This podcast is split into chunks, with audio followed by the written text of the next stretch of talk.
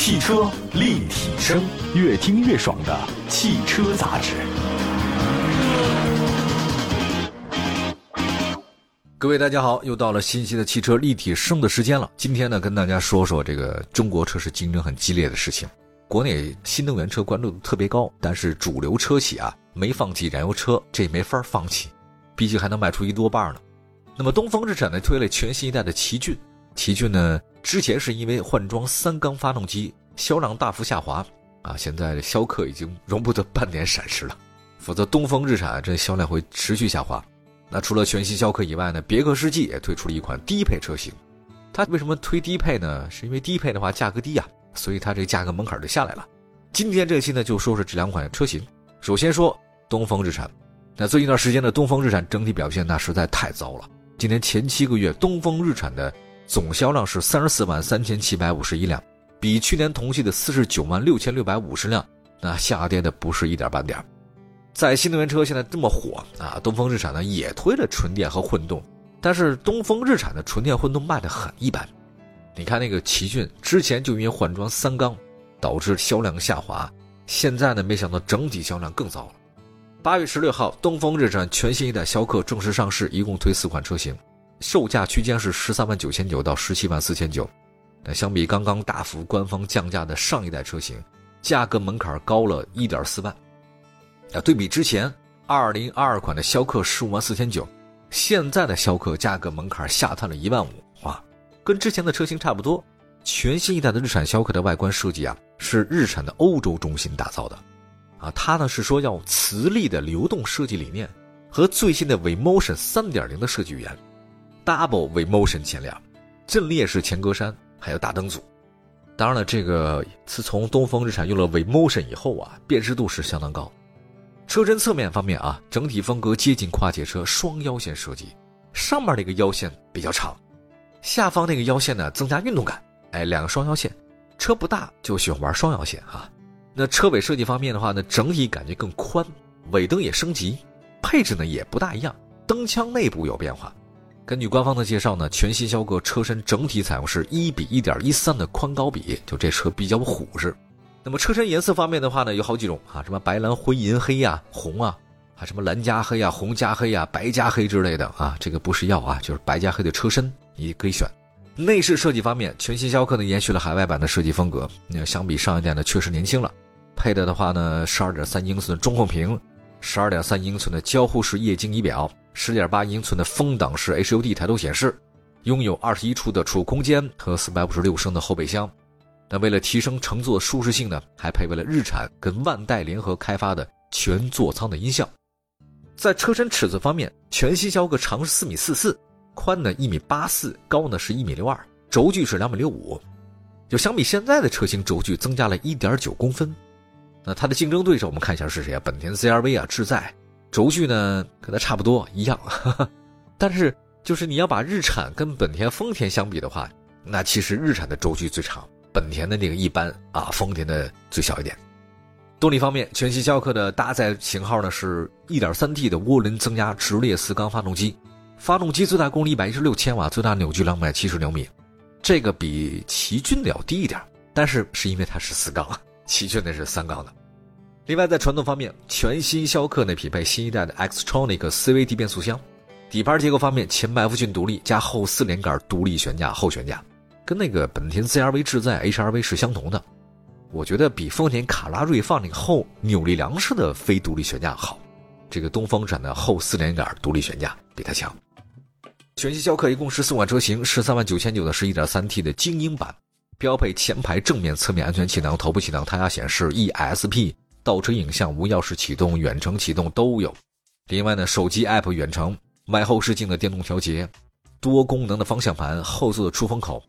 它是入门版的车型，配置水平就达标了。相比同价位的卡拉瑞放的混动版，全新逍客的优势是什么？配备四轮独立悬架，卡罗也有优势啊。它的优势是动力方面不错，主动安全配置也高。再来看十五万四千九的 1.3T 豪华版，这个是目前上市的这个中性价位比较高的一款。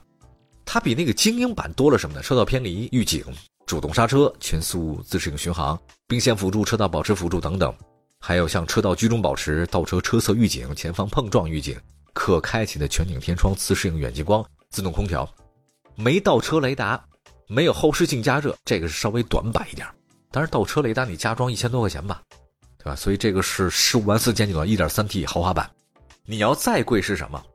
十六万两千九的 1.3T 领航版，领航版比这刚才说的豪华版贵了八千，这回就多了前后驻车雷达。三百六的全景影像，车顶行李架、外后视镜的电动折叠和加热，全液晶仪表盘，后方碰撞预警、移动物体预警。未来这个车 1.3T 的领航版肯定是主流，但是这个车贵十六万两千九。如果你要想买这个的话呢，你完全可以买大众途观 L，就是你买大众的比它这个性价比更高的车型也就有了。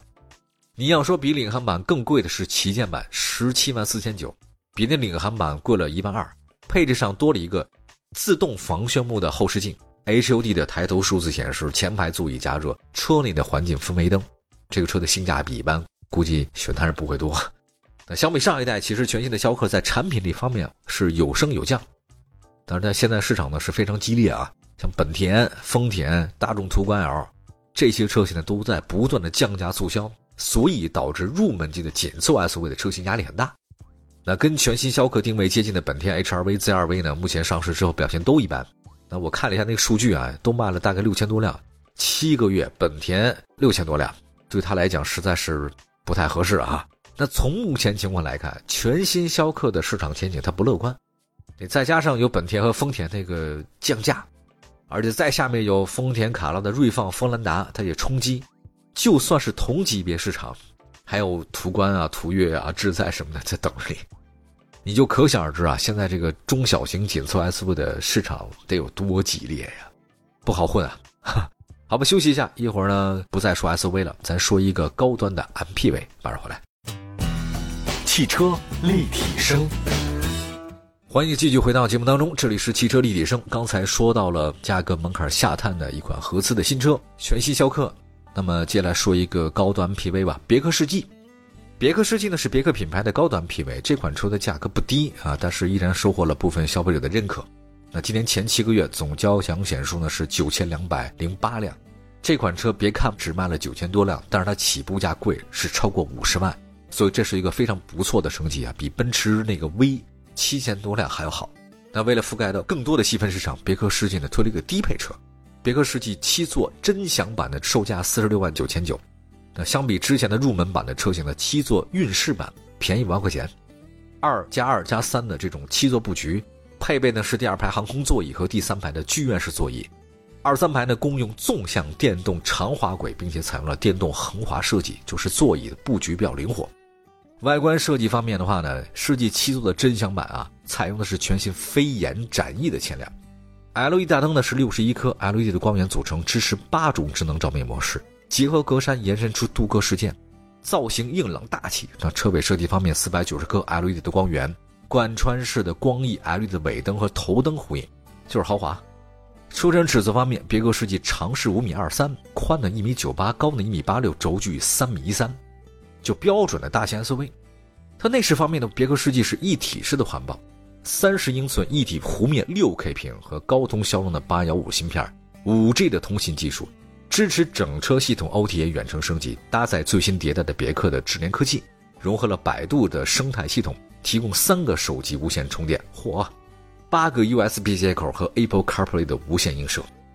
另外呢，在智能安全配置方面，搭载全新一代的智能辅助驾驶科技，包括 LCC 车道居中保持、TEGA 的交通拥堵辅助、FSR ACC 全速域自适应巡航，还配备了高清的流媒体后视镜、三百六的全景影像、OnStar 安吉星系统。那这是他们家自己的。座椅布局方面的话呢，是二加二加三的这个设计，七座。刚才说到了啊，它那个滑轨比较长，移动都没问题。第二排的话呢，是高级打孔真皮航空座椅。支持十四项的全电动的调节，椅背的最大调节可以达一百七十一度，基本是平躺一百八十度了啊。拥有三档加热、通风、位置记忆、十点式按摩功能，并且囊括了一体展开式电动腿托和电动的无级调节脚踏、翻折小桌板、无线充电的手机槽。内侧的扶手集成滑动式六英寸的智能触控屏，可以对座椅、车窗后排的天窗、遮阳板、空调进行各种控制。休息一下是没有任何问题的。它那电动腿托不就是头等舱才有吗？那么第三排的剧院式座椅的话呢，配备了下翻式的中央扶手，四六分啊，单独调节。这个椅背最大倾斜度呢就没一百七十一了，是一百三十二。而但是这个座椅呢支持这个电动翻折，当座椅这个折起的时候啊，哎，第三排可以进行前后七十二公分的行程电动滑，也就是说第三排你可以不坐它，往前滑也可以啊。那动力方面的话呢，配备 2.0T 发动机加 48V 的轻混，最大功率174千瓦，匹配的是九档手自一体变速箱。那么相比。五十一万九千九的这个七座的这个臻享版价格低了五万，但是呢，它低五万它也少了点东西啊，没有七步气囊，没有内置的行车记录仪、遥控泊车、自动变道辅助啊，多层隔音玻璃啊，感应后备箱、方向盘加热、HUD 抬头显示、车载的空气净化器这些都没了。您说五万块钱要不要这些东西呢？就由您自己来选择。好的，感谢大家收听今天的汽车立体声，我们说的是价格门槛不断下跌的两款合资车，一个是 SUV。一个是 MPV，我们下次接着聊，拜拜。